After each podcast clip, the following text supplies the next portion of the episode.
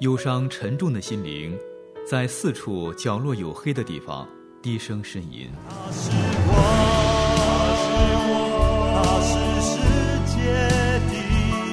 我们需要看见，给我们一束光，一个希望。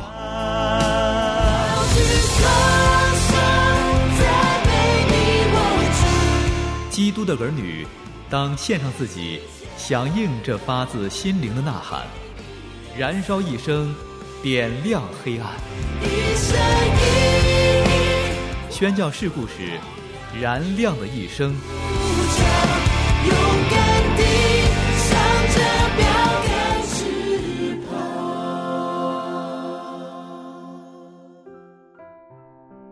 你好吗，亲爱的朋友？又到了《燃亮的一生》节目播出的时间了，感谢你对节目一直的关注。在这个节目里，为你介绍不同的历史时期，因着同一个呼召，为着福音向中国献上自己的中西宣教士。近期我们的节目为你开讲的是由盖洛瓦牧师所著《神迹千里》。上一回为你讲到，三番两次之后。终于出得阴城，虽然坐在了拉煤的异常颠簸的小车上，盖牧师一行人心里充满感恩，但与此同时也有隐隐的不安。三十里路过后，高平县赫然在望。欢迎接着收听《燃亮的一生之神迹千里》，由吴爽为你播讲。一百年前。一群外国人因上帝的呼召，全然献上自己，漂洋过海来到中国传扬福音。面对羞辱、逼迫、苦难和杀害，他们如何坚持和走过？欢迎收听盖洛湾牧师所著的《神迹千里》。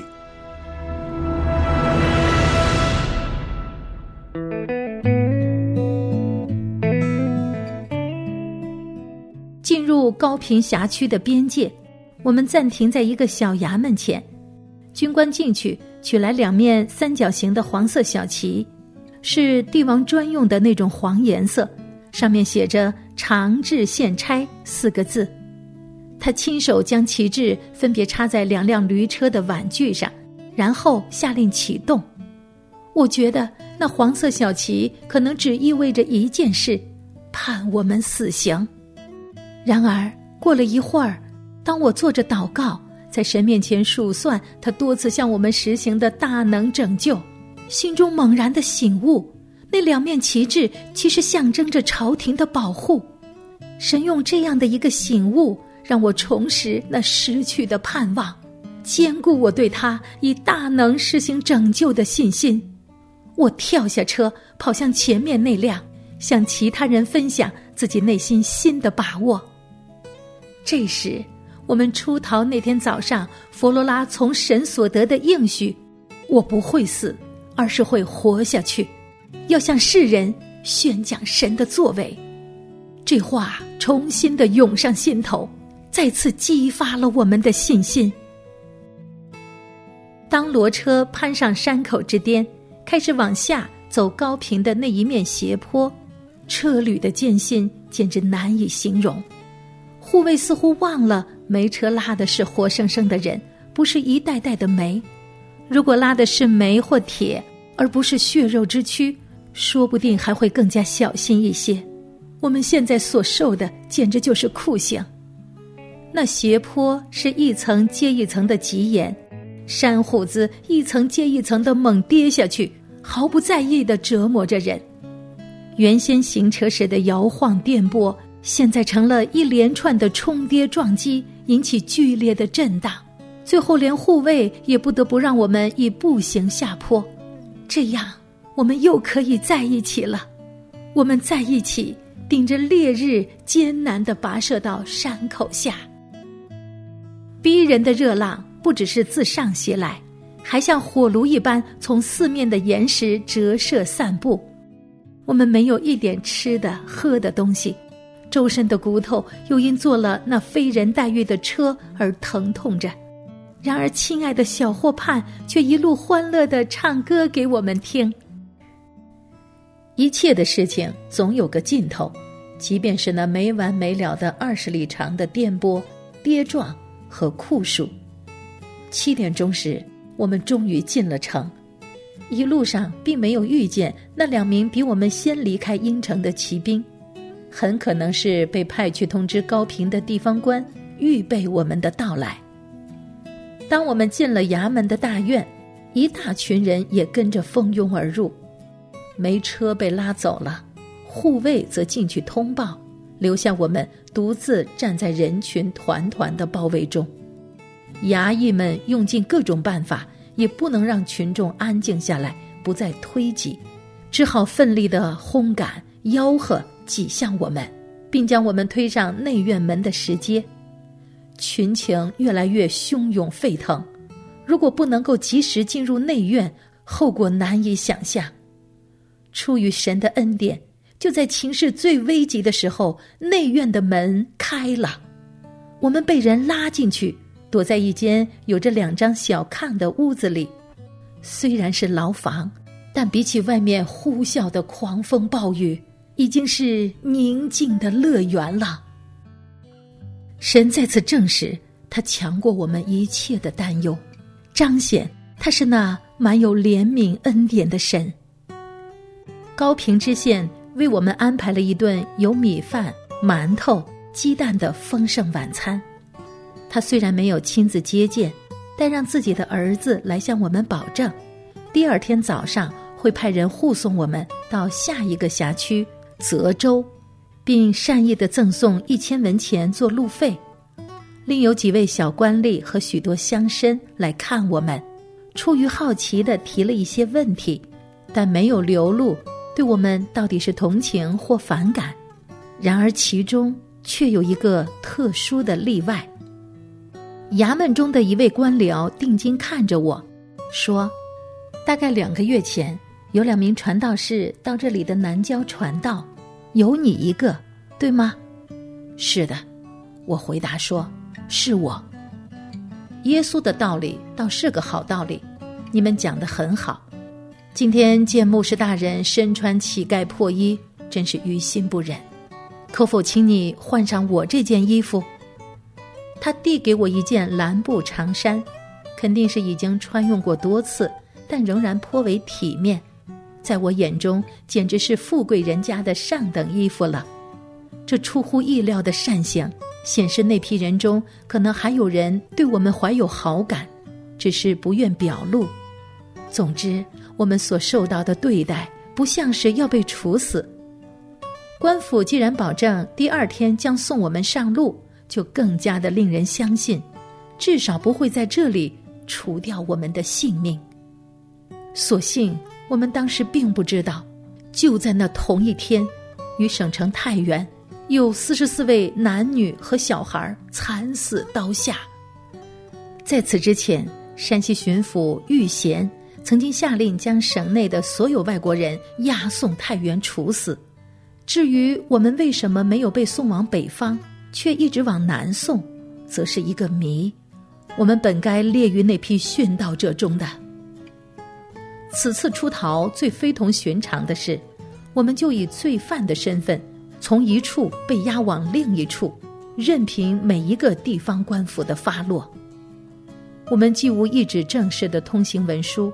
那些地方官其实并没有义务送我们上路，所以我们也无从知道，每离开一地之后，去到下一处将会有怎样的遭遇。我们不止一次险些被送回六安，有一回甚至差一些要把我们直接送给山西巡抚玉贤。我们所经过的十九个衙署，其中有十四个是排洋仇外的。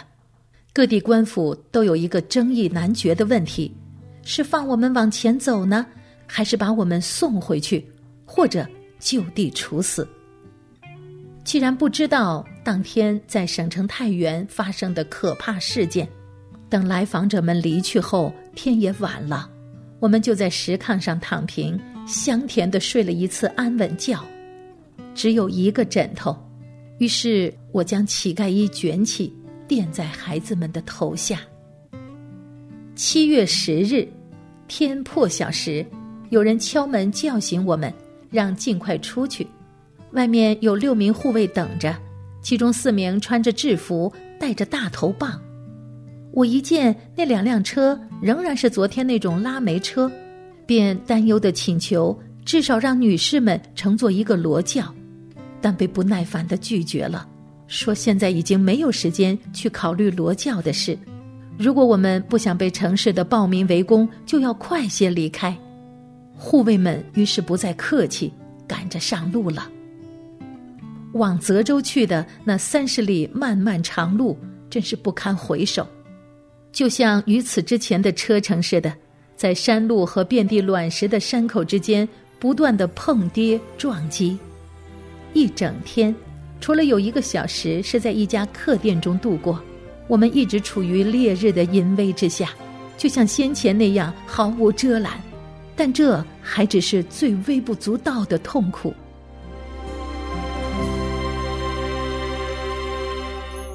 你是我的主。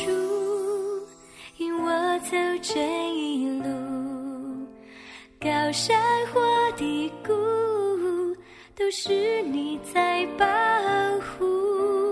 万人中唯独你爱我，认识我，也必须这一生都是祝福一步又一步这是恩典之路你爱你手将我紧紧抓住一步又一步这是盼望之路。你爱，你守，牵引我走这人生路。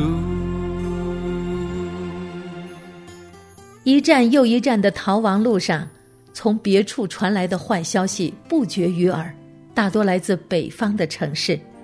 然而，盖牧师回望这一路，他们竟然是往南逃。神的美意。便在此显明了。下一站，泽州。今天的节目到这儿就结束了，感谢你的收听，欢迎你在下次节目时间接着收听《燃亮的一生之神迹千里》。听众朋友，再会。我走这一路，高山或低谷，都是你在保护。万人中唯独你爱我，认识我，永远不变的应许，这一生都是祝福。一步又一步，这是恩典之路，你爱，你守。我紧紧抓住，一步又一步，这是盼望之路。你爱，你守，牵引我走这人生路。啊，一步又一步，这是恩典之路。你爱你爱你守。手，将我紧紧抓住，一步又一步，这是盼望之路。